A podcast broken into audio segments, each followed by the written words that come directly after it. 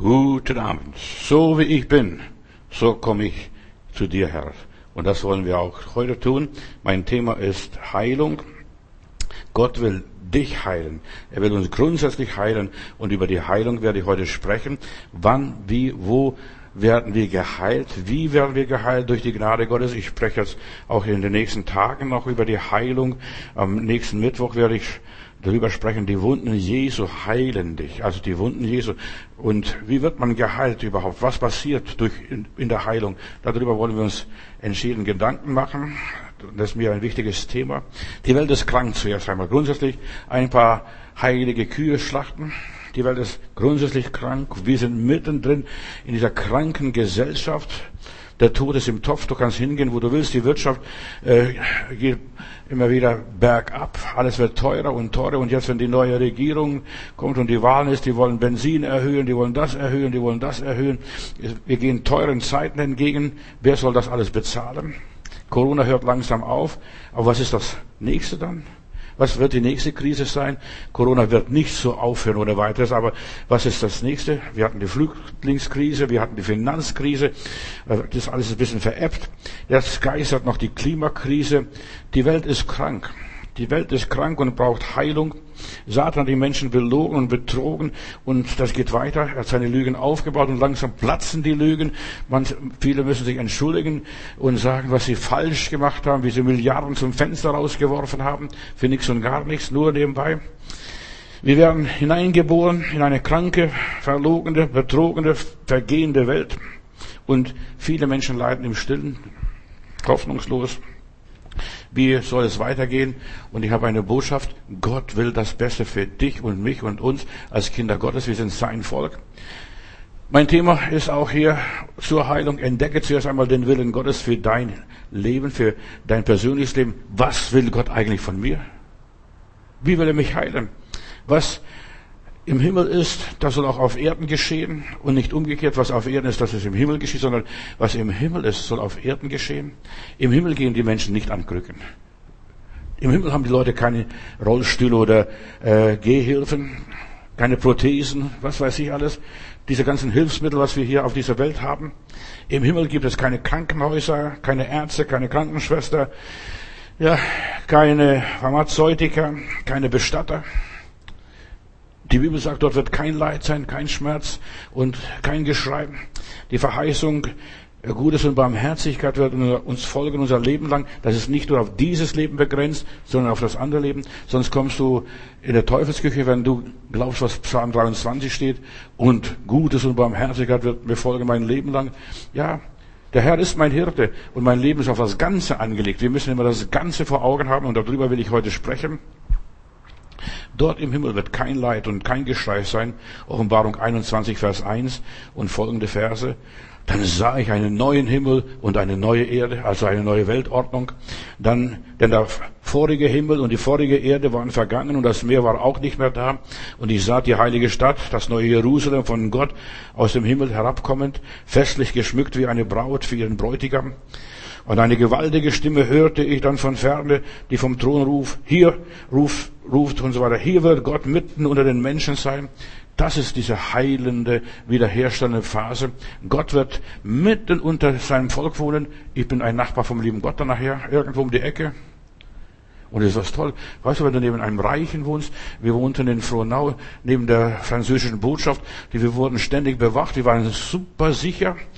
Ständig Polizei, ständig war da. Also uns ist nichts passiert, nie was einge, was niemand eingebrochen. Verstehst, wenn du einem Reichen, einem Großen, einem Mächtigen, einem Staatsmenschen daneben wohnst, weißt du, das lebst du positiv und so, Gott wird unser Nachbar sein.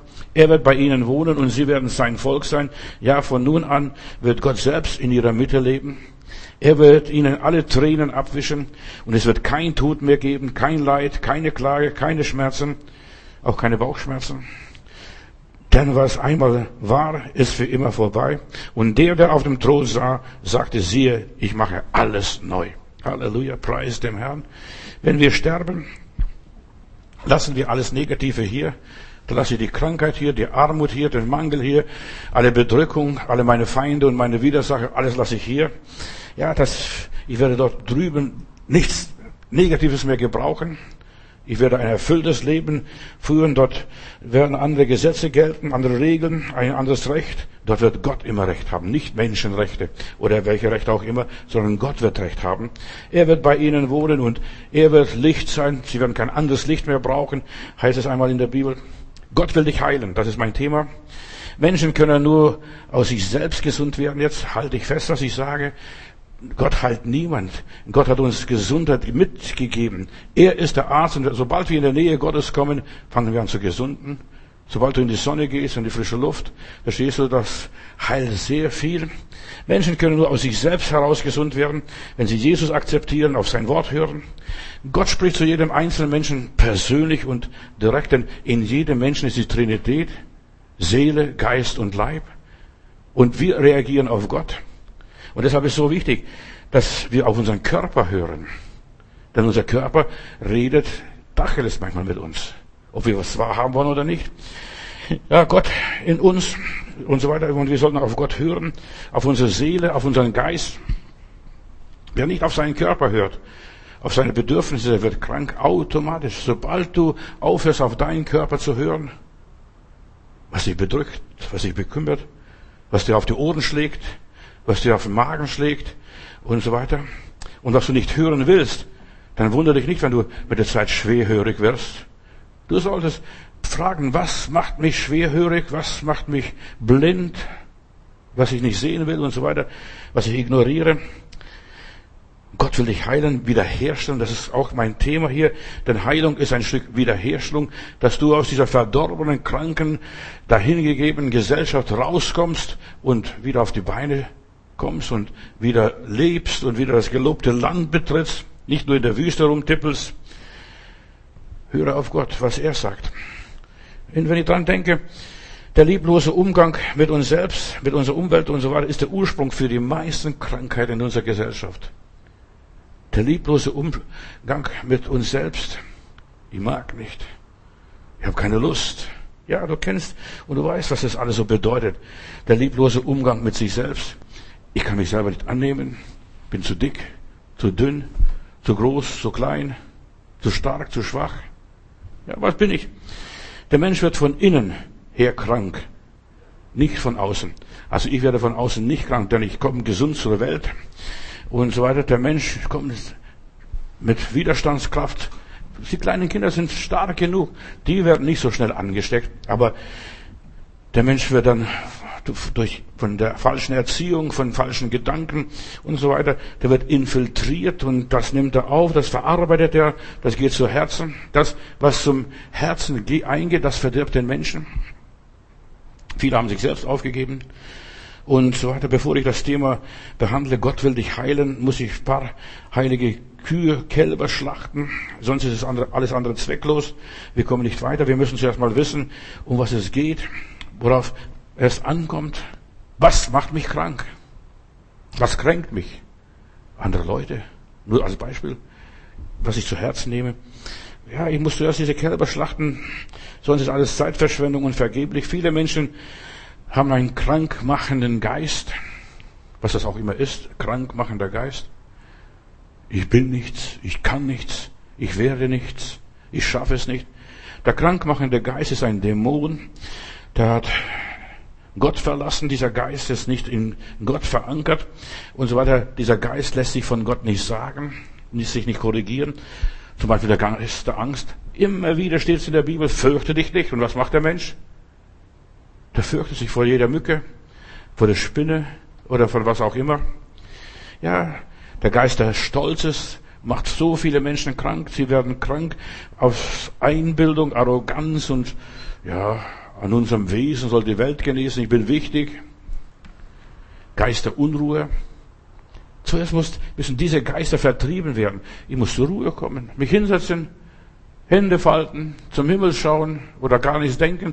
Versuch mal nichts zu denken. Viele fallen da um, kippen um. Der Geist des Mangels. So viele Christen haben den Geist des Mangels. Weiß, ich komme nicht durch, ich schaffe nicht und ja, ich, niemand hilft mir, niemand versteht mich und dieses ganze Jammern, Klagen, diese ganzen Klageweiber, Jesus hat die Klageweiber zuerst vertrieben und dann hat er die Toten auferweckt. So wird Heilung geschieht, sobald die Klageweiber vertrieben werden. Der Geist der Angst, der Geist des Stolzes, der Geist der Unruhe, der Geist der Einbildung und der Gutgläubigkeit. Jesus trieb diese unreinen Geister raus, raus, komm, und wir wollen hier ein Wunder erleben, wir wollen Heilung erfahren, wir wollen aufgebaut werden, wir wollen erquickt werden. Und er hat diese Geister vertrieben und dann passierte erst was. Also schlachte zuerst einmal deine Kälber, die da rumhupfen und rumspringen. Jesus ließ nicht zu, dass diese Geister redeten. Es ist so wichtig, dass du das verstehst. Diese Geister reden. Die reden dir was ein. Gedanken sind frei. Die kann niemand erraten. Aber diese versuchen, diese Gedanken dir was einzureden. Mach das, mach das, mach das und so weiter. Die wollen kommandieren. Die wollen dich kontrollieren. Überleg einmal, wer und was kontrolliert dich? Diese unreinen Geister wollen ernst genommen werden. Er trieb die Geister durch das Wort auf. Komm, hör auf, komm runter. Verstehst? Mach kein Theater. Das war, wie Jesus Dämonen austrieb. Er hat sie Leute zusammengestaucht und den einen dort in Gardera, als Jesus kam, hör doch auf zu spinnen hier. Wir sind nicht verrückt. Und dieser Mann hat sich plötzlich ganz vernünftig angezogen, nachdem Jesus das gesagt hat, und war anständig und hat die ganzen Ketten abgelegt, die ganzen Ängste abgelegt und alles, was ihn so gequält hat. Das hat er einfach, einfach abgelegt und die Leute waren erschrocken. Und dann fragt der lieber Heiland, was soll ich mit den Schweinen jetzt machen? Da sagt er, das ist dein Bier. Mach du, was du willst, das sind deine Schweine. Und dann hat er die Schweine in den Abhang runtergejagt. Nicht die Dämonen haben das getan, sondern der Mann hat sie davon gelöst und sie getrennt und hat die Dämonen runtergejagt. Diese Geister gehen, so, wenn du wegjagst. Geister gehorchen Befehlen. Nein, das will ich nicht, das mache ich nicht, da gehe ich nicht mit. Ja, diese Geister wurden ausgetrieben, diese negativen Geister vor allem. Und wie viele negativen Geister hörst du Tag, täglich, so in die jetzt die ganze Corona-Zeit, da hörst du dreimal am Tag, wie die Statistik aussieht, wie viele gestorben sind. Aber die sagen nicht, wie viele auferstanden sind. Das würde mich auch interessieren, wie viele genesen sind, wie viele wieder auf die Beine gekommen sind. Diese Geister, ja, die fangen an zu geistern. Und die übernehmen Kontrolle in uns. Und Menschen werden dann besessen. Weißt du, die werden dann besessen, beherrscht und gesteuert, kontrolliert und sie werden abhängig von diesen negativen Geistern. Menschen werden in sich selbst und von sich selbst von innen her krank. Das ist deshalb diese große Sache, die ich über die Heilung sprechen möchte. Von innen heraus musst du gesund werden. Und die Bibel sagt, Gott will dich heilen. Ich bin der Herr, dein Arzt der Doktor und so weiter. Und das heißt, solange sie mit Gott wanderten, da war kein Kranker und kein Gebrechlicher unter ihnen. Nicht einmal die Kleider sind durchgewetzt worden.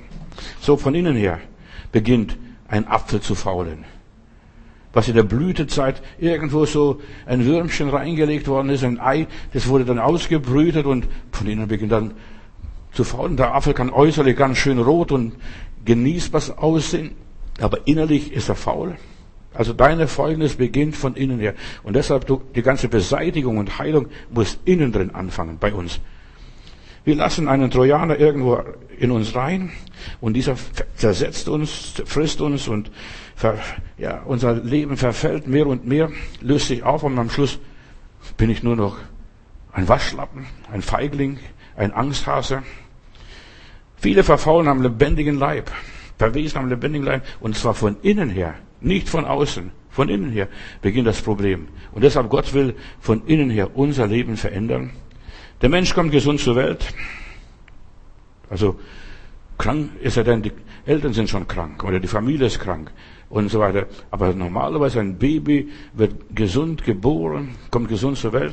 Doch weil die Menschen keinen Schutzgeist haben, der Herr ist nicht ihr Schutz, ihr Schild, ihr Schirm und so weiter. Sie sind sich selbst überlassen, auf eigene Beine sollen sie stehen. Sie werden von falschen Leuten sogar noch beschützt, dann werden sie noch geimpft und verimpft und überimpft und noch krank gemacht. Denn jede Impfung ist ein Einbruch in den Körper. Vergiftet werden die Menschen. Dann wundern wir uns nachher, wenn wir krank werden und nicht gesund werden. Wer Jesus nicht hat, dem nützt auch das beste Immunsystem nichts. Weißt du, du kannst stark aussehen, so wie der rote Apfel, aber du hast innen drin einen Wurm und dieser Wurm zerfrisst dich. Jesus lehrte, in meinem Namen werdet ihr Dämonen vertreiben, Krankheitsgeister. zerstörerische Mächte, diese negativen Geister, die suchen eine Behausung. Ja, du nimmst Jesus auf in dein Leben, bist happy drei Wochen lang, aber dann passt auf dein Leben nicht auf. Und dieser Geist, der dein Leben verlassen hat, der sucht irgendwo eine Bleibe, findet aber keine. Dann sieht er, das draußen ist sauber, aber unbewohnt. Du bist nicht voll des Heiligen Geistes. Und dann nimmt er sieben andere Geister, die werden dann das Haus stürmen. Das mit den Menschen wird es siebenmal schlimmer werden, wie es vorher war. Die suchen eine Bleibe, diese Dämonen. Da kommt nachher der Wahrsagergeist, dann kommt der Selbstmordgeist, da kommt Depressionsgeist, dann kommen alle möglichen Geister und die bedrücken dann den Menschen. Sie suchen irgendwo eine Herberge und die Bibel sagt, gib dem Argen keinen Raum. Das ist, wie man gesund bleibt und gesund wird. Gib dem Argen keinen Raum. Gib den negativen Gedanken keinen Raum. Hier fängt es an. Nicht Sünde, sondern Gott liebt mich nicht. Gott versteht mich nicht. Gott kümmert sich nicht um mich. Das sind diese negativen Gedanken, die der Teufel uns einbläuen möchte. Gott will nicht, dass du Gott ähnlich wirst, so wie die Schlange der Eva im Garten erzählt hat. Gott will nicht, dass ihr über ihn hinauskommt. Er will euch schön unten halten. Opium ist Religion fürs Volk. Die negativen Geister suchen eine Behausung und wenn du es erlaubst, in dein gereinigtes Haus dieser Geister einzukehren und wirst nicht voll Heiligen Geistes, voller Lob, voller Dank, voller Optimismus, voller Zuversicht, voller Hoffnung, voller Liebe, dann wirst du krank bleiben und noch kränker werden, als du warst vor deiner Bekehrung. Aber Gott will, dass du gesund wirst. Und deshalb gab er seinen Geist. Und sein Geist ist ein Geist, der uns wiederherstellt, wieder auf die Beine bringt, uns erquickt durch seinen Odem. Krankheit ist das Ergebnis Jetzt pass auf, vom Unrat, vom Schmutz, von Eindringlingen, von was auch immer, von Infektionen, von Ansteckung, von Fremdkörper, die du in dir aufnimmst, was nicht von dir ist. Mit der Bekehrung muss Sünde raus, das Negative raus, was nicht von dir ist, was man dir anerzogen hat, was man dir eingebläut hat. Das muss alles raus. Du musst erlöst werden von der väterlichen Lebensweise. So viele Menschen geben sich mit fremden Geister ab, mit fremden Leuten die eigentlich in deinem Leben nichts zu suchen haben. Du bist du und du musst du bleiben und du werden. Einfach, dass du du bist und nicht irgendjemand, ja, wie meine Mutter, wie mein Vater. Ja, deine Mutter mag das und jenes gehabt haben, dein Vater mag dies und jenes gehabt haben, aber du bist jetzt du, du bist eine neue Persönlichkeit, eine neue Schöpfung, eine neue Welt und durch Jesus Christus erst recht. Pass auf,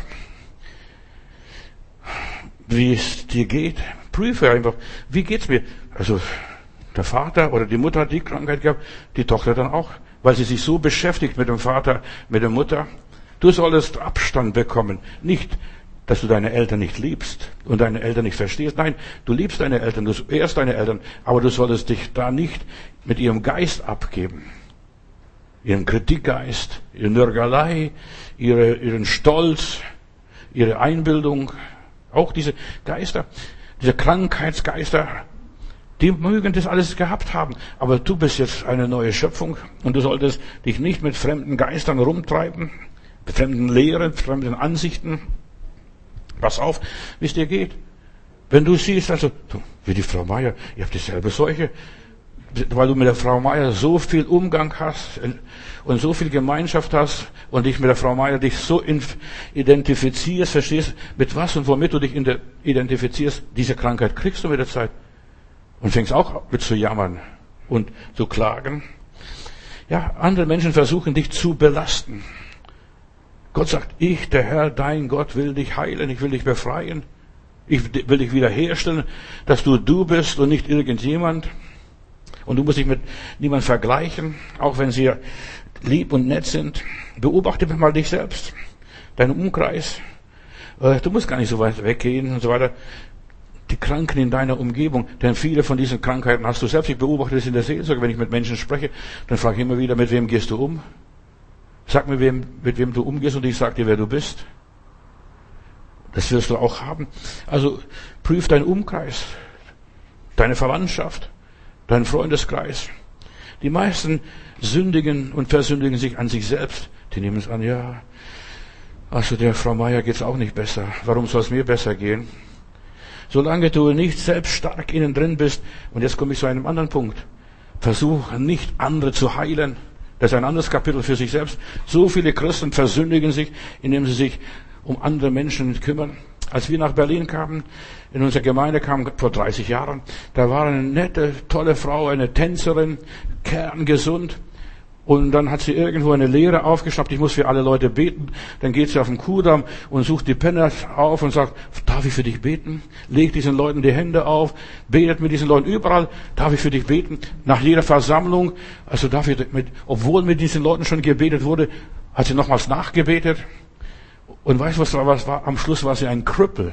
Ein Krüppel war sie. Ein Invalide von, nicht mehr zu erkennen, pucklig, klein und, ach, alle, alle Krankheiten, die die Leute hatten, die sie den Leuten wegbeten wollte, die hat sie alle bekommen. Weißt du, wenn du anderen Leuten die Hände auflegst, dich damit identifizierst, kriegst du einen Überhang in aller Liebe. Ja, nur ein starker, gesunder, ein geübter, ein erfahrener Mensch kann diese unreinen Geister vertreiben. Und nicht jemand, der neu bekehrt ist oder eine Frau, die keinen Schutz hat wenn sie ledig ist, nicht verheiratet ist oder keinen Pastor hat und so weiter. Und diese Frau, die ist rumgeschwirrt in alle möglichen Gemeinden und sie hat keinen Schutz gehabt und niemand stand hinter ihr. Und ich habe ihr gesagt, Schwester, mach es nicht, lass es bleiben. Ich weiß aus Erfahrung am Dienst am Menschen, in all diesen 50 Jahren, wo ich diene, also das ist nichts für dich. Du bist ein schwaches Weible in aller Liebe. Versündige dich nicht. Werde stark an dir selber. Und wir müssen zuerst mal stark an uns selber sein. Bevor wir anderen dienen, müssen wir selber stark sein. Und nicht jeder ist dazu berufen, anderen zu helfen. Viele zerbrechen, die sagen, ich verkraft nicht, was in der Welt alles los ist. Hör mal die Probleme, was die Leute haben. Von, diesen, Problemen liest du kaum in den Schulbüchern, was in der Seelsorge passiert. Und dann wundern sich die Leute, wenn man dann blamiert wird. Ich denke nur an die Söhne von Skephas, das waren gleich sieben Stück und Söhne eines hohen Priesters.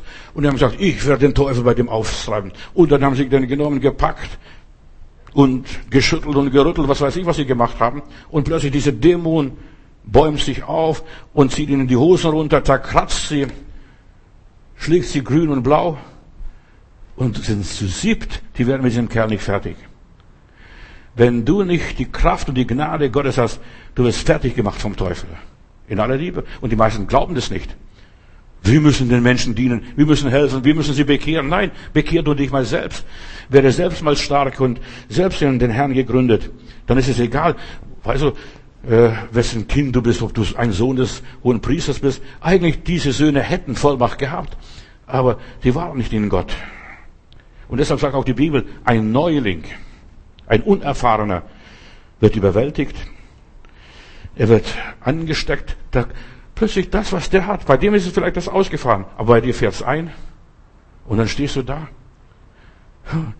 Ich habe Krebs, ich habe Tumor, ich habe die und die Krankheit. Anderen habe ich geholfen. Und sich selber kann er nicht helfen. Nein, du kannst dir selbst nicht helfen, es sei denn, dass der Herr in dir ist, dass er eine feurige Mauer um dir baut, dass der Herr dich hinausschickt und da solltest du auch nie allein gehen in solche Dinge. Du solltest mindestens zwei mitnehmen, zwei oder drei, denn der Herr sagt, wo zwei oder drei sind, da bin ich mitten unter ihnen. Aber so viele machen so Einzelgänge, wollen Karriere machen im Geist, im Herrn, anderen Menschen dienen. Und dann passiert das wie bei den Söhnen von Skephas. Ihr Immunsystem wird angegriffen. Bei so vielen Menschen ist das Immunsystem angegriffen. Wenn ich so anschaue, wer ist noch gesund? Muss ich fragen, wer ist noch gesund?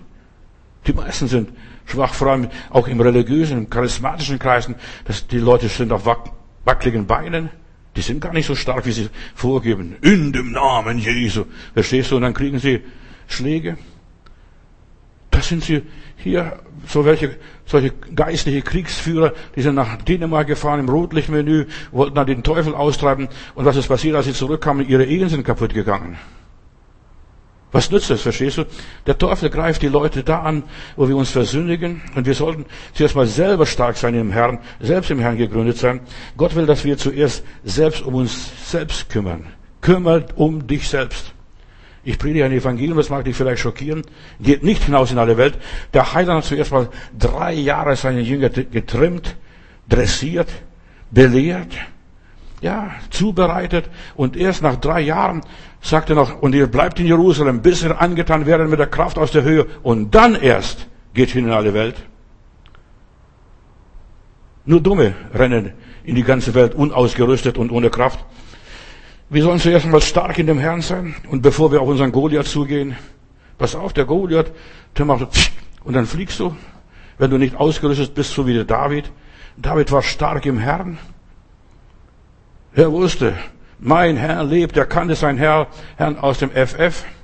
Und er konnte seine Schleuder nehmen, hat vorsichtshalber fünf Steinchen genommen, aber hat es bei ihm sogar ein Steinchen gereicht, um den Goliath zu erledigen, weil er den Herrn kannte, weil er vom Herrn gesalbt war, weil er vom Herrn berufen war. Alle anderen, Saul und all die ganze Mannschaft, seine ganzen Brüder, das waren alles Waschlappen. Die haben sich gleich verkrochen, als der Goliath auftrat.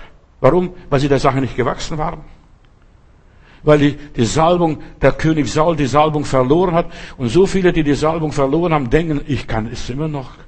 Glaubt doch nicht dem Schwindel.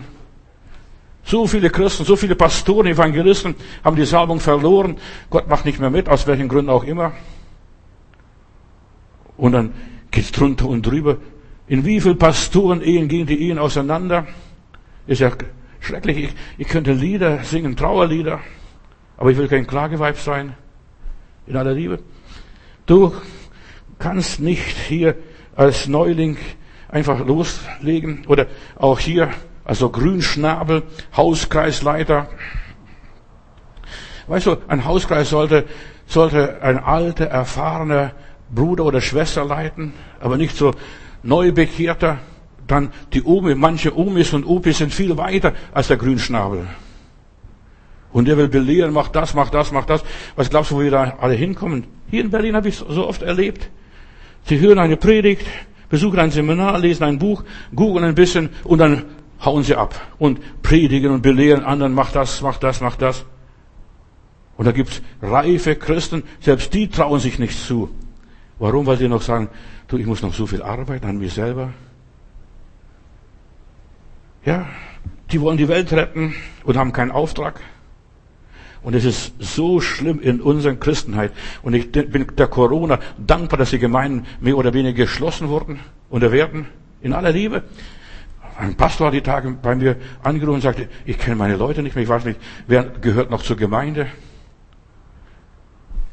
Nur nebenbei. Weißt du, die Leute haben missioniert, evangelisiert und was weiß ich alles. Und plötzlich sind sie untergetaucht irgendwo. Jeder ist mit sich selbst beschäftigt. Und eigentlich ist es richtig, dass wir eine Zeit haben, wo wir mit uns selbst beschäftigen. Mit meinen Problemen, mit meinem Kummer, mit meinem Leid, mit meinem Herzeleid. Und sag doch nicht, wir sind gesund. Schau doch die Christen an, wie krank sie sind. Innerlich. Äußerlich mögen sie blendend sein. Aufgedackelt, aufpoliert und aufgepudert. Du musst zuerst die List Satans kennen. Denn der Teufel kommt immer über die Hintertür. Da geht er raus und dort kommt er wieder rein. Ja, der Engel kommt als Lichtengel, dieser Teufel kommt als Lichtengel, als falscher Polizist. Und schon hast du den Erreger, diesen Trojaner bei dir zu Hause, als ein Freund und Helfer. Und so viele Leute sind dann mit Esoterik beschäftigt. Verstehst du, sie suchen überall Hilfe, Hilfe, Hilfe. Unsere Hilfe kommt vom Herrn, der Himmel und Erde gemacht hat. Ich habe euch gesagt, wir müssen zuerst mal ein paar heilige Kühe schlachten. Zuerst brauchst du den vollen Schutz Gottes, bevor du losgehst. Du brauchst den Heiligen Geist, diese Zurüstung bleibt in Jerusalem, bis ihr angetan werden mit der Kraft aus der Höhe. Die waren zerbrochen. Zehn Tage lang meditieren sie, beschäftigen sich. Oh, wir haben alle versagt. Weil die meisten Leute, die rausgehen, die sind selber nicht zerbrochen. Und Zerbrochenheit ist ein wichtiges Ereignis, Erlebnis im Leben der Gläubigen. Herr, ich bin nichts. Alles, Herr, bist du. Ohne dich kann ich gar nichts tun. Du musst zuerst mal in Jerusalem warten, da wo, der, wo das ganze Fiasko passiert ist, wo Jesus gekreuzigt wurde. Ja, du musst die Schmach und Schande erdulden und ertragen, bis du die Kraft aus der Höhe bekommst. Und dann kann es losgehen. Und dann wirst du an die Front geschickt von dem lieben Gott. Aber der liebe Gott schickt niemand ohne Ausrüstung, ohne ausreichend Munition und ohne genügend Kampferfahrungen an die Front. Schickt niemand. Nur dumme Generäle machen das, dumme Pastoren und Gemeinden. Jetzt geht hin in die Mission, jetzt aufs Missionsfeld, wir müssen die Welt evangelisieren. Nein, die Christen müssen zuerst mal sich selber evangelisieren, sich selbst konzentrieren auf sich selbst. Herr, ich brauche dich, ich muss dich haben. So und so wie ich bin, so komme ich her zu dir. Du bist nicht krank gewesen, du bist krank geworden. Nur dabei, weil du die geistlichen Zusammenhänge nicht verstanden hast. Denn wir haben nicht mit Fleisch und Blut zu kämpfen, sondern mit Fürsten und Gewalten und Mächte, die unter dem Himmel herrschen. Der liebe Philippus in Samaria, der hat evangelisiert, da war große Freude, das Wort Gottes verbreitet sich in Samaria und dergleichen. Und da bekehrt sich auch ein Simon Zauberer und der hielt zu Philippus, dieser Simon der Zauberer, das war ein Okkultist, ein Spiritist, ein Schamane oder was weiß ich, was das alles gewesen ist. Aber auf jeden Fall, er war eine hohe Persönlichkeit in der unsichtbaren Welt, denn wir haben nicht mit Fleisch und Blut zu kämpfen, sondern mit Fürsten, Gewalten und Mächten. Und der Philippus war nur ein einfacher Diakon, ein Bruder in der Gemeinde.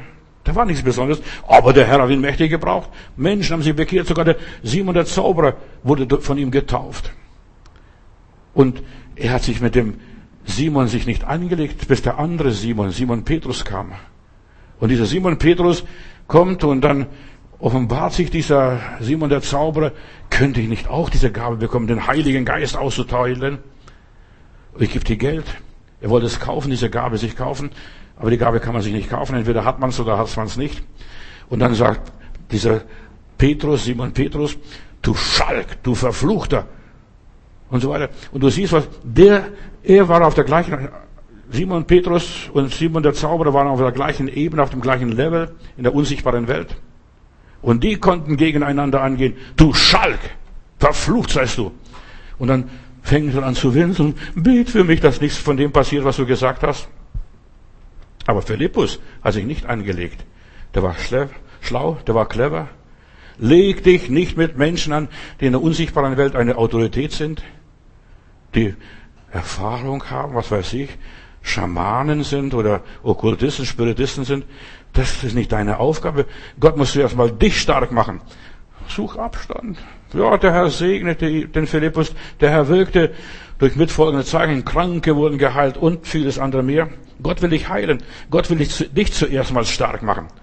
Damit du auch so ein Petrus wirst. Dass du dem Simon, dem Zauber entgegentreten kannst. Du kannst mit dem Teufel nicht aufnehmen. Wir haben eine Taufe an der Jagd drüben bei Heilbronn und wir predigen und ich predige dort bei der Taufe draußen am Fluss und dann steht ein junger, neu bekehrter Bruder von irgendwoher, weiß ich jetzt nicht mehr ganz genau, wo der herkam. Auf jeden Fall krempelte sich der Ärmel hoch. Ich nehme mit dem Teufel auf. Aber ich sage, Bruder, beruhige dich. Du nimmst mit dem Teufel nicht auf, der Teufel nimmt mit dir auf, aber du nicht mit dem Teufel. Denn der Teufel ist ein gefallener Engel, ein Dämon, ein Fürst. Und wir sollen die Autoritäten nicht lästern. Selbst der Erzengel Michael traute sich nicht, die Autoritäten zu lästern. Der Michael sagte nur, der Herr strafe dich. Und weißt du, was passiert ist? Dann höre ich plötzlich oder kriege einen Anruf äh, aus Weinsberg, aus der Psychiatrie, dass er in, in der Irrenanstalt gelandet ist.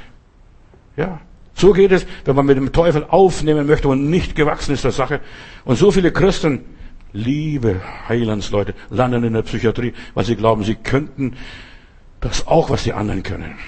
Was Leute, die Erfahrung haben mit Fürsten, Mächten und Gewalten in der unsichtbaren Welt und so weiter, dass sie das auch aufnehmen können.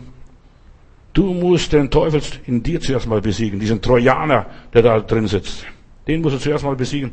Der, in jedem von uns steckt so ein Schläfer, der nur auf die günstige Gelegenheit wartet, wo der sich outen kann. Und sobald du geistlich frech wirst und dir etwas erlaubst und so weiter, dann geht's dir ganz schön rund. Dann wirst du ganz schön gebeutelt in aller Liebe. Ich spreche aus Erfahrung, ich will dir helfen. Gott will dich zuerst heilen und dich zuerst wiederherstellen, dich zuerst mal ausrüsten, dich zuerst mal stark machen. Und Gott will, dass du gewiss bist in deiner Sache. Der Herr ist mit mir. Der Herr hat mich geschickt. Der Herr hat mich hier hingestellt. Das ist mein Platz. Und in diesen Platz werde ich niemand hergeben. Und da werde ich keinen Millimeter weichen. Du musst dir selbst runter auf den Teppich. In der Wirklichkeit. Der Heiland oder die Heilung beginnt. Gott will dich heilen. Gott will dich zuerst mal vernünftig und normal machen, menschlich machen. Ja, deine inneren Probleme sollst du bewältigen. Du sollst zuerst mal Herr über dich selbst sein, dich selbst beherrschen, dich selbst besiegen. Das ist der größte Sieg, sich selbst zu besiegen. Denn wenn du losgehst und den Kopf hochstreckst, du kriegst einen Schuss ins Genick. Und dann wunderst du dich, was ist mit mir los? Ja, so viele Leute in aller Liebe wollen Anbetungsleiter werden, wollen Gott dienen, aber die müssen zuerst mal selber klarkommen mit Gott, denn wir können Gott nur anbeten im Geist und in der Wahrheit, nicht nur in der Musik, in der Melodie, im Takt, in den Noten. Es ist so wichtig, dass wir zuerst einmal im Herrn sind, im Herrn gegründet sind, sich selbst besiegen. Denn sobald du aufstehst und deinen Kopf hochhältst, greift der Feind dich an, da wirst du kritisiert, da wirst du beleidigt, da ja, wirst beneidet, da sind die Leute eifersüchtig auf dich. Da ist der Teufel los. Weißt du, du musst zuerst mal gestorben sein, bevor du Gott dienst. Nur Menschen, die gestorben sind, richtig gestorben sind, begraben worden und auferstanden worden sind, nur die können Gott dienen. Ja, deine Probleme müssen bewältigt werden. Du musst selbst mal den Weg finden und selbst den Weg gegangen sein und dann kannst du dem anderen den Weg zeigen, wo es lang geht. Bevor du anderen beratest, anderen den Weg zeigst und so weiter, musst du selbst den Weg gefunden haben. Selbst auf dem schmalen Weg gewesen sein und dann weißt du, wie gefährlich dieser schmale Weg ist. Hilf dir selbst, dann hilft dir Gott. Und dann gebraucht dich Gott auch und segne dich auch. Bevor du anderen hilfst, soll dir zuerst mal geholfen werden. Dass du sagst, ja, ich habe meine Probleme im Griff. Ich weiß, wovon ich spreche. Ich weiß, es, es ist nicht einfach, Gott zu dienen. Das ist kein Vergnügen kein Spaziergang. Ein hilfloser, kranker, gebrechlicher kann niemals einem anderen helfen. Der braucht Selbsthilfe, Selbstbeistand, Selbsttrost. Und der erste Schritt zur Genesung ist eigentlich, dass wir die ganzen Zivilisationskrankheiten, die christlichen Zivilisationskrankheiten besiegen. Da gibt es eine ganze Menge, diese inneren Krankheiten in uns selbst. Was das ist? Werde zuerst mal mit, zuerst mal mit deinen eigenen Enttäuschungen fertig. Und du bist frustriert. Werde mit dem Frust fertig. Und das kannst du nur, wenn du gestorben bist. Die meisten sind nämlich nicht gestorben. Die sind getauft. Aber ihr Adam und die Eva schwimmt noch werde zuerst einmal selbst fertig mit deinem Kummer, mit deiner Traurigkeit, mit deiner Hoffnungslosigkeit, mit deiner Ratlosigkeit. Bruder, bet für mich. Ich weiß nicht, wie es weitergeht. Verstehst du? Dass du nicht von Menschen abhängig bist, sondern nur allein von Gott abhängig bist. Dass du nicht verwirrt bist. Also ich weiß gar nicht, was heute los ist. Du solltest als wahrer Christ immer wissen, was los ist. Dass du das Leben fest im Griff hast. Du musst zuerst mal deine Probleme gelöst haben, bevor du andere ihre Probleme löst. Du kannst nicht andere Probleme, andere ihre Probleme lösen, wenn du selbst deine eigenen Probleme nicht gelöst hast. Die ganzen Widersprüche in dir, die Rebellion. Warum ließ Gott das mir zu? Warum? Du musst selbst mit deinen Ängsten fertig sein, bevor du andere ermutigst. Verstehst du, worüber ich spreche? Du hast genug Arbeit mit dir selbst. Da ist so viel zu tun. Und deshalb, ich möchte all den Jungbekehrten, auch die schon vielleicht länger bekehrt sind und auch falsch bekehrt waren, in der falschen Gruppe irgendwo waren, dass sie es einfach zurecht helfen. Komm selbst auf den Punkt, wo Gott dich haben möchte. Der Heiland sagt zu Petrus, Petrus, wenn du dich mal bekehrst, wenn du, er schon drei Jahre lang mit dem Heiland tippelt, wenn du dich mal bekehrst, dann stärke deine Brüder. War der Petrus nicht bekehrt? Doch. Der war auch getauft. Der war sogar in der Nachfolge Jesu. Und Jesus hat ihm sogar gesagt, auf diesem Felsen will ich meine Gemeinde bauen, Petrus, auf deinen Namen, auf das Erkenntnis, du bist Christus, der Sohn des lebendigen Gottes. Und dann sagt doch der Heiland zu dem, wenn du dich mal bekehrst, ist das nicht furchtbar? Und weißt du, wo dich Petrus sich bekehrt hat? Als er den Heiland dreimal verleugnet hat, wo er zerbrochen ist, wo er sich selbst verflucht hat, wo er plötzlich gemerkt hat, ich bin nur Sprüchemacher. Ein religiöser, frommer Jesus-Sprüchemacher. Ja, wenn alle dich verlassen, Herr, ich bleib bei dir. Und dann verflucht er sich selbst. Ich kenne diesen Menschen gar nicht. Du weißt gar nicht, weißt gar nicht, wovon du sprichst. Du bist erst dann im Segen, wenn du dich bekehrst, mit dir selber fertig bist. Selbst dein Acker, dein Feld, dein Garten, was weiß ich auch, bestellt hast.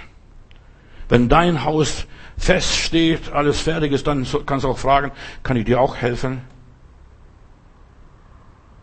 Und dir beistehen und dir ein bisschen, ja, mithelfen. Wenn du dein Fundament erst hast, dann kannst du anderen Leuten erst helfen. Aber solange du selbst kein Fundament hast, lass die Finger weg, bleib zu Hause, sonst hast du nur Probleme. Zuerst, und das ist wichtig, was in der Bibel steht, Mensch, erkenne dich selbst. Mensch, erkenne dich selbst.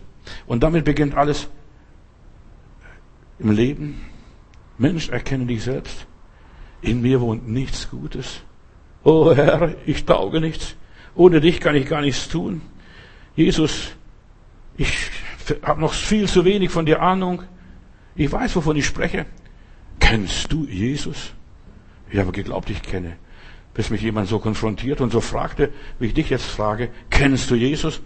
Ich glaubte, dass ich kenne. Aber bis Gott mich dann geführt hat, bis ich zerbrochen bin, bis ich dann gefasst und gebetet habe, und ich muss auch heute sagen, nach vielen Jahren, ich kenne immer noch nicht genug den Herrn Jesus. Ich brauche ihn, ja, ich brauche ihn, ich muss ihn immer haben.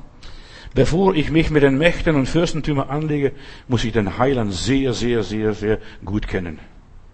Und die Kraft des Heiligen Geistes, wissen, wie das funktioniert, wie die Gaben eingesetzt werden. Sonst geht der Schuss nach hinten los. Du kannst den Nächsten erst lieben, wenn du dich selbst liebst. Verstehst du das? Du kannst den Nächsten erst annehmen, wenn du dich selbst annimmst. Du kannst den Nächsten erst selbst gut versorgen, wenn du dich selbst versorgt hast. Segen ist das, was über meine Schüssel oder meinen Topf rausfließt. Das ist Segen, was übrig ist. Das ist Segen. Du kannst dem Nächsten, erst richtig dienen, wenn du weißt, Gott liebt mich. Und weil Gott mich liebt, traue ich mir das zu, auch den anderen zu lieben, auf den anderen zugehen. Du wirst erst recht gesund.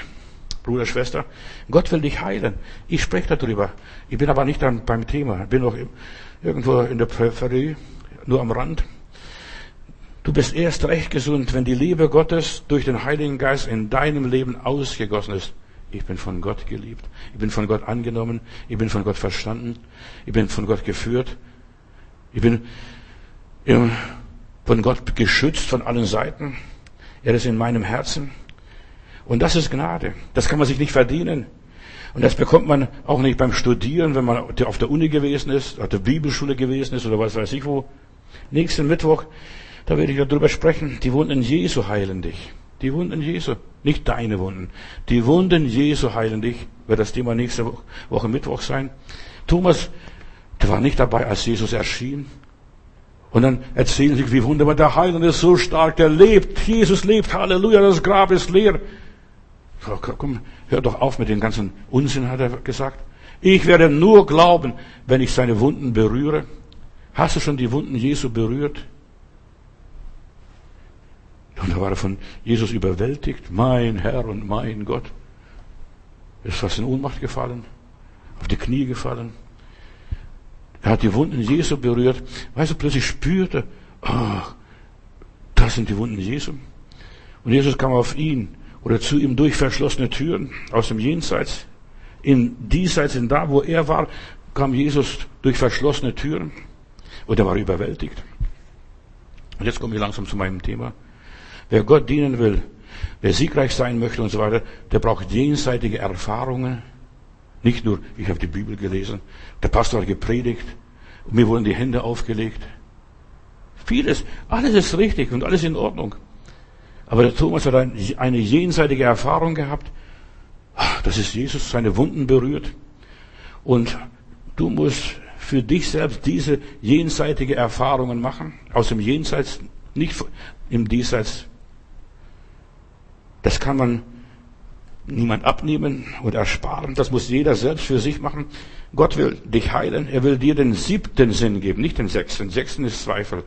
Und die fünf Sinne weißt du sowieso schmecken, riechen und so weiter. Aber der siebte Sinn ist Glaube. Und der Glaube kommt erst nach Zweifel.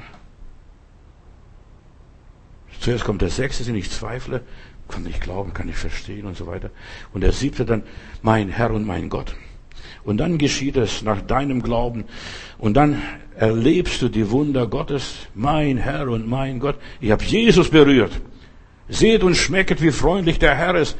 Das genügt nicht nur zuhören mit deinen fünf Sinnen, sondern mit dem siebten Sinn. Zuerst musst du zweifeln, das ist alles nicht wahr, kann nicht wahr sein, ist das möglich überhaupt? Und dann, ja Herr, aber lieber Vater, jenseits vom Raum und Zeit, vom Thron Gottes her, vom Ziel her, hat er den Herrn erfahren.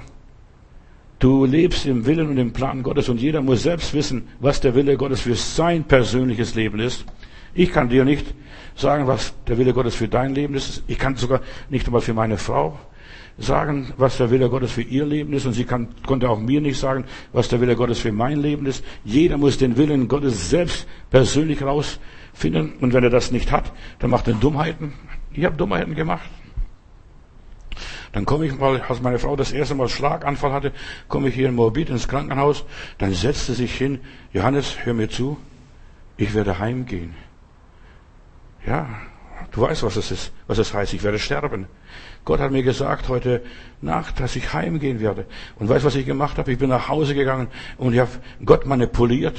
Ich habe versucht, meinen Willen auf ja, Gottes Willen aufzuzwingen. Und dann lag ich auf Boden, ich sehe noch heute, lag ich und sagte, lieber Gott, du kannst meine Frau nicht sterben lassen. Und Gott lässt sich erbarmen und erhört einen, aber ich sagte, das war verflucht.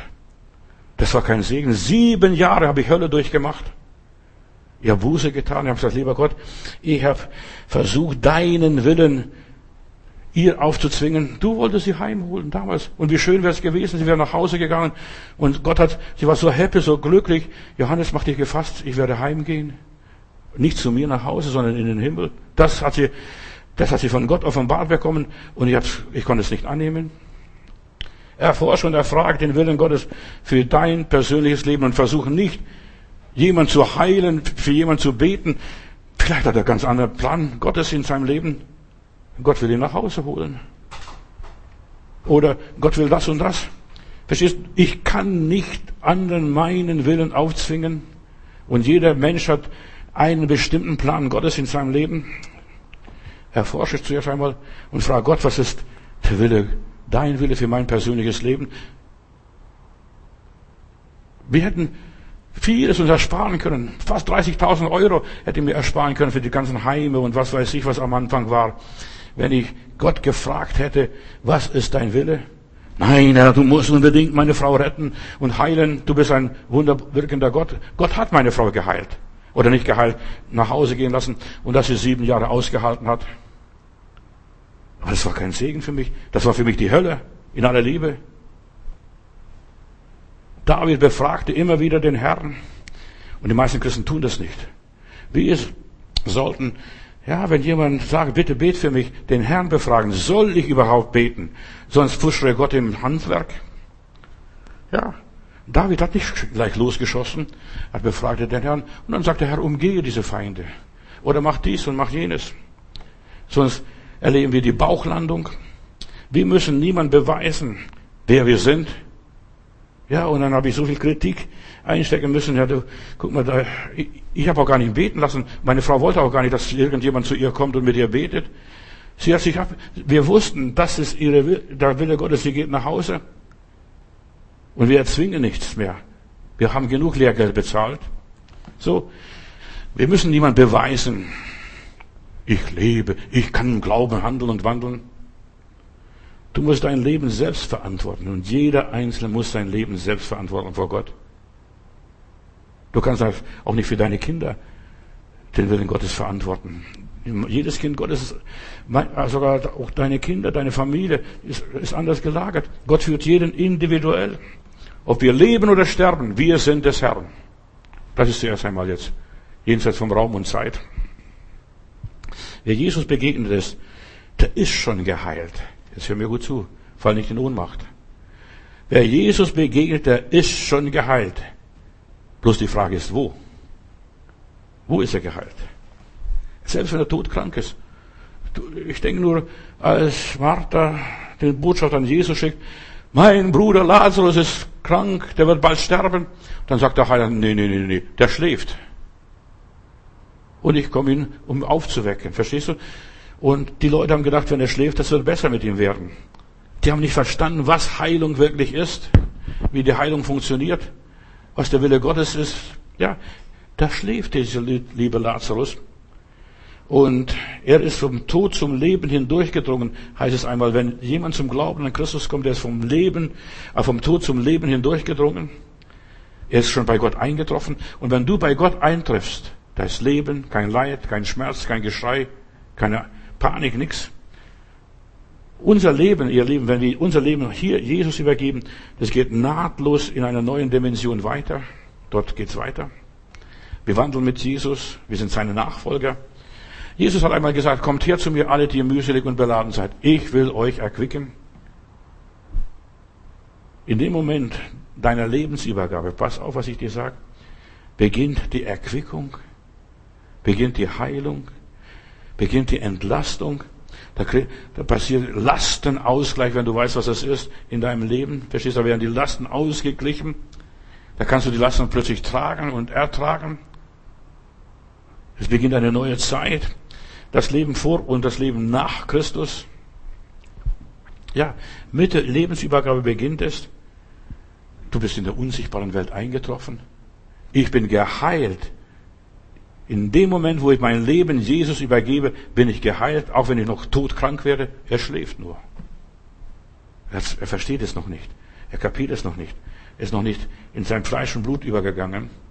Die unsichtbare Welt ist jetzt mein neuer Lebensraum der Glaube. Täglich bekomme ich neue Einblicke von Gott, ja, einen neuen Zugang zu ihm, habe Zugriff zu seinen Verheißungen, lebe aus der Fülle Gottes.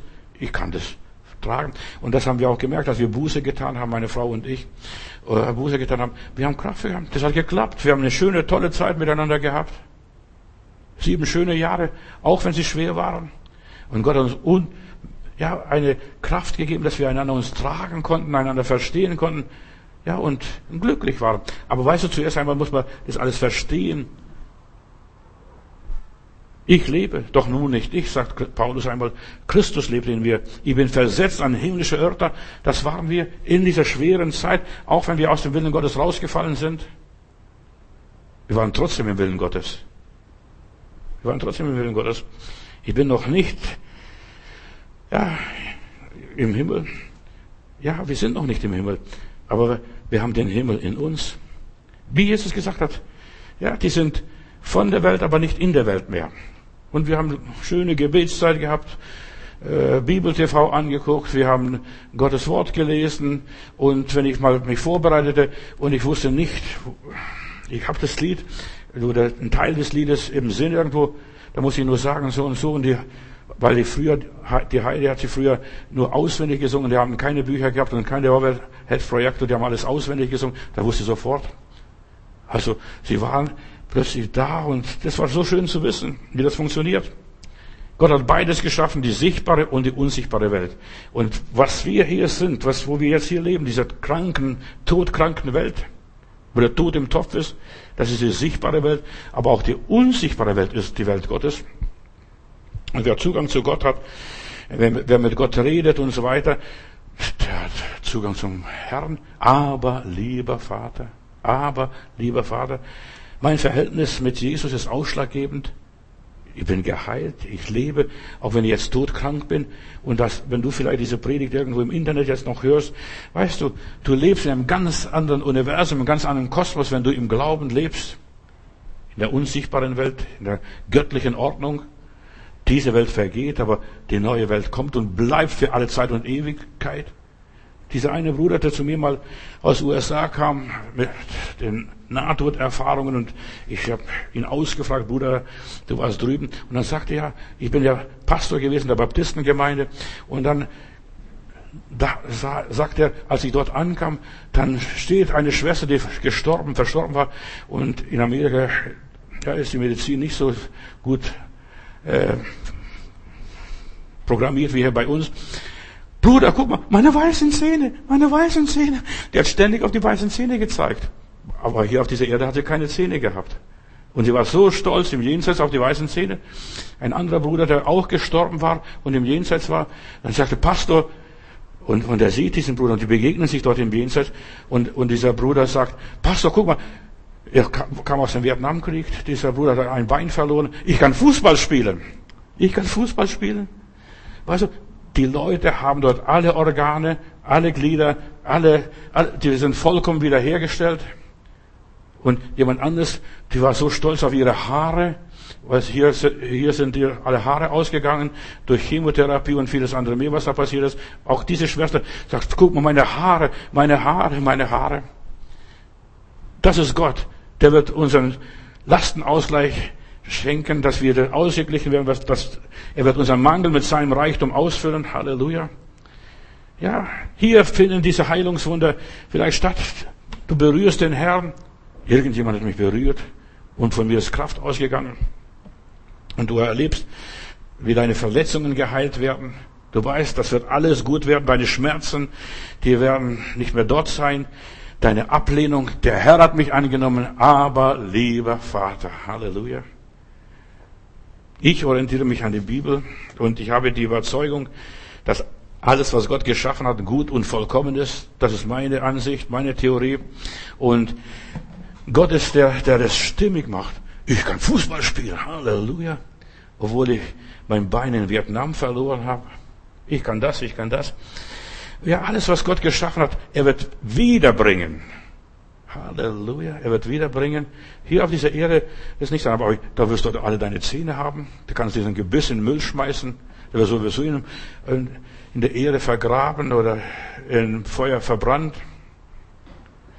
Ist es besser, sagt Jesus, einarmig in das Reich Gottes zu gehen, als mit beiden Armen in die Hölle? Nur als Beispiel. Das ist alles stimmig. Gott macht keine halben Sachen, Geschwister.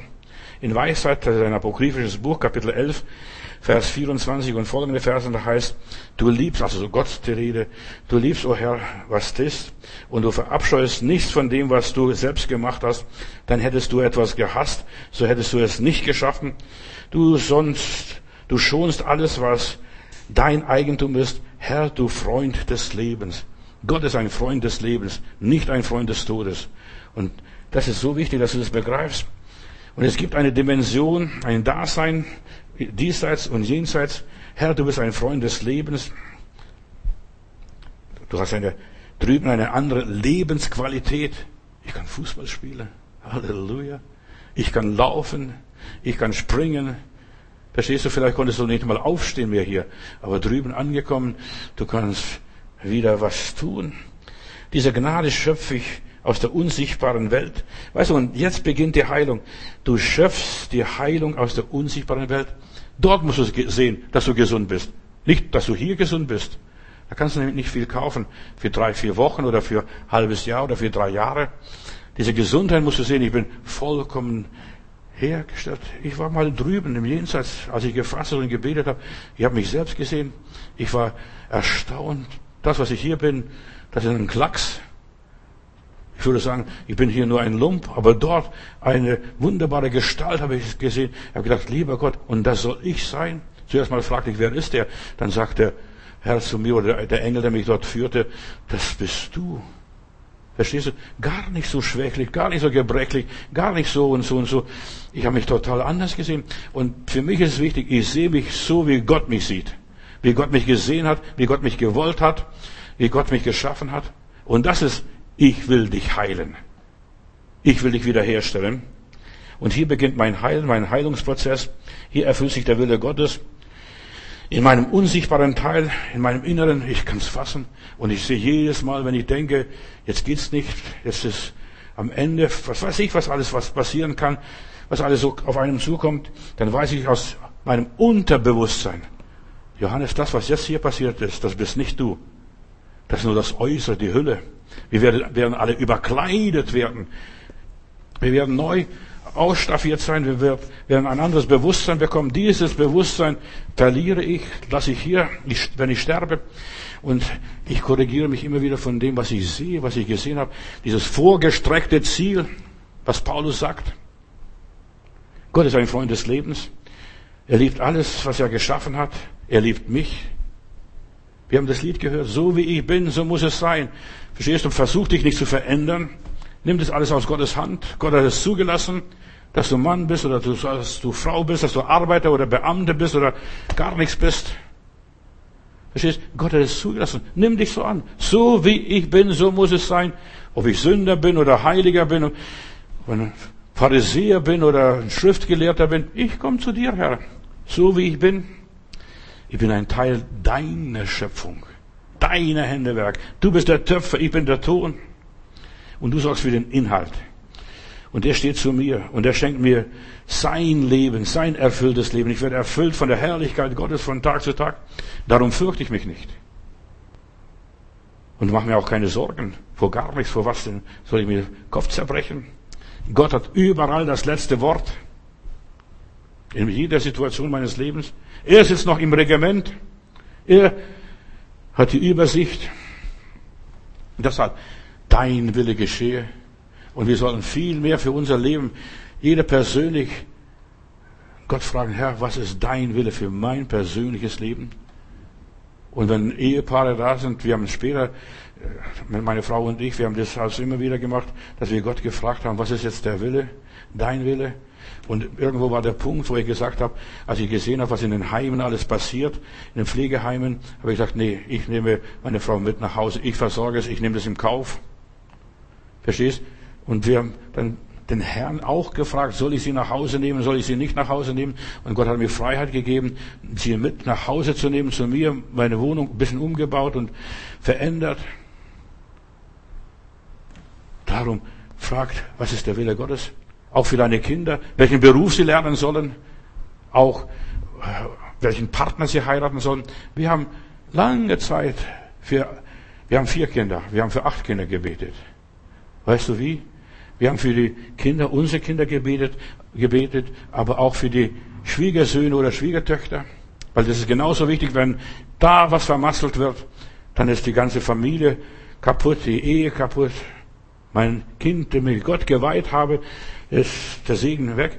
Deshalb, lieber Gott, lass deinen Willen geschehen bei den, wenn die Kinder heiraten. So ist es so wichtig. Darum fürchte ich mich und mache mir keine Sorgen. Gott regiert. Der Auferstandene geht den Jüngern voraus. Jesus lieferte den besten Beweis, wie die sichtbare und die unsichtbare Welt funktioniert. Und das, das spielte sich 40 Tage in Johannes Evangelium. Lies mal Johannes Evangelium. 40 Tage lang spielte sich das Leben in der sichtbaren und unsichtbaren Welt Jesu hier auf dieser Erde ab. Plötzlich war er da, war er nicht da. Plötzlich, ja, hat sich so viel ereignet. Und wir leben nicht nur in der bewussten Welt, wir leben auch in der unbewussten Welt, in unserer Innenwelt. Gott weckt auf und erhält das Leben und er führt weiter. Was im Diesseits erhofft wird und geglaubt wird und angenommen wird, das werden wir drüben erkennen und schauen und begreifen. Also ich freue mich auf drüben. Denn wenn ich nur dieses Leben hätte, sagt Paulus, das wären wir die Ärmsten auf dieser Welt. Da ist mancher Bettler noch glücklicher. Du darfst in der unsichtbaren Welt wunderbare Dinge schauen. Wenn du einmal, ja, nimm dir Zeit, bete und faste und such den Herrn und frag, lieber Gott, was wird aus meinem Leben, wenn ich mal in der Ewigkeit bin? Was werde ich sein an deinem Thron? Wenn ich als Sieger einziehe in die goldenen Gassen? In der unsichtbaren Welt sind alle unsere Probleme gelöst, ganz schnell. In ja, da, die Probleme, die mir hier zu schaffen machen, die kann ich abhaken, abhaken, abhaken. Die werden nicht mehr dort sein. Unsere Welt gehört zusammen, die sichtbare und die unsichtbare Welt, das Innere und das Äußere. Du musst das Leben als Ganzes sehen. Hört auf, Geschwister, nur Teile des Lebens zu sehen, nur dieses Leben. Dieses Leben geht so schnell vorbei. So schnell kannst du gar nicht gucken. Und das Ewige kommt. Sieh das Leben als Ganzes. Alles andere ist ungesund und unnormal. Zu Gott gehört Vergangenheit, Gegenwart und Zukunft. Und dazu ist alles drin inklusiv. Aufs Ganze gesehen ist dein Leben schon vollendet, schon geheilt. Durch Jesus hast du ewiges Leben in Herrlichkeit, in Kraft, in Gesundheit, in Vollkommenheit. Sei nicht so traurig über dein Leben. dass du jetzt noch so schnaufst, dass du kaum vorwärts kommst, die Treppe nicht hochsteigen kannst und was weiß ich. Du kannst nicht nur geheilt werden, sondern du bist bereits geheilt. Im Himmel, da fliegt man. Da steigen die Engel auf und ab die Leiter beim Jakob hier in der Bibel. Und genauso wie du erlöst bist, so wirst du auch erlöst werden und bleiben in alle Ewigkeit. Wir sind jetzt schon Bürger des Himmels. Wir sind jetzt schon drüben registriert, angemeldet und werden schon erwartet. Ein Empfangskomitee steht schon bereit. Darum kannst du jetzt schon ein gutes Leben hier führen. Ich werde drüben erwartet. Ich bin dort registriert. Ja, werde das dessen bewusst. Wenn du das begreifst, dann ist es vollkommen egal, ob du jetzt krank oder deformiert bist oder wie auch immer. Solche Menschen sind zum Heilung gekommen und er heilte sie alle, die zu ihm kamen. Sie gingen weiter. Gott reagiert auf Glauben oder reagiert auf Glauben. Äh, was hier geglaubt wird, das wird drüben empfangen. Wenn man hier einem was geraubt wird, zerstört wird und so weiter, das wird einem entschädigt wieder gegeben und zwar sogar doppelt. Halleluja. Oder vierfach sogar nach verschiedenen Gesetzen Gottes. Was wir hier sehen im Bewusstsein, das ernten wir im Unbewusstsein. Das ernte ich. Deshalb fang an jetzt zu sehen im Sichtbaren und du wirst in Unsichtbaren ernten. Denn die, die mit Freuden sehen, äh, mit Tränen sehen, die werden mit Freuden ernten. Wo? Im Jenseits. Aber nicht drüben im Himmel, sondern jetzt schon. Die freuen sich. Halleluja. Ich werde als Sieger durch die Tore ziehen. Gott ist ein guter Gott. Er hat gute Dinge für diejenigen, die an ihn glauben, bereitet. Die, die Gott lieben, werden alles zum Besten dienen. Wann? Schon jetzt und drüben. Aber freue dich schon auf das Drüben. Das Leben ist aufs Ganze gesehen die im Unterbewusstsein ihre Heilung erwarten, Wunder erwarten, die werden es auch bekommen. Seh dich geheilt. Geh nach Hause und hab eine Vision, das ist im Jenseits schon sehen, drüben sein, dein, eine Schau, einen Traum.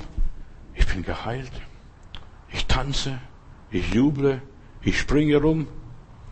Wer im Unterbewusstsein das Wunder empfängt, bei dem wird es auch früher oder später sichtbar, auch hier auf dieser Erde.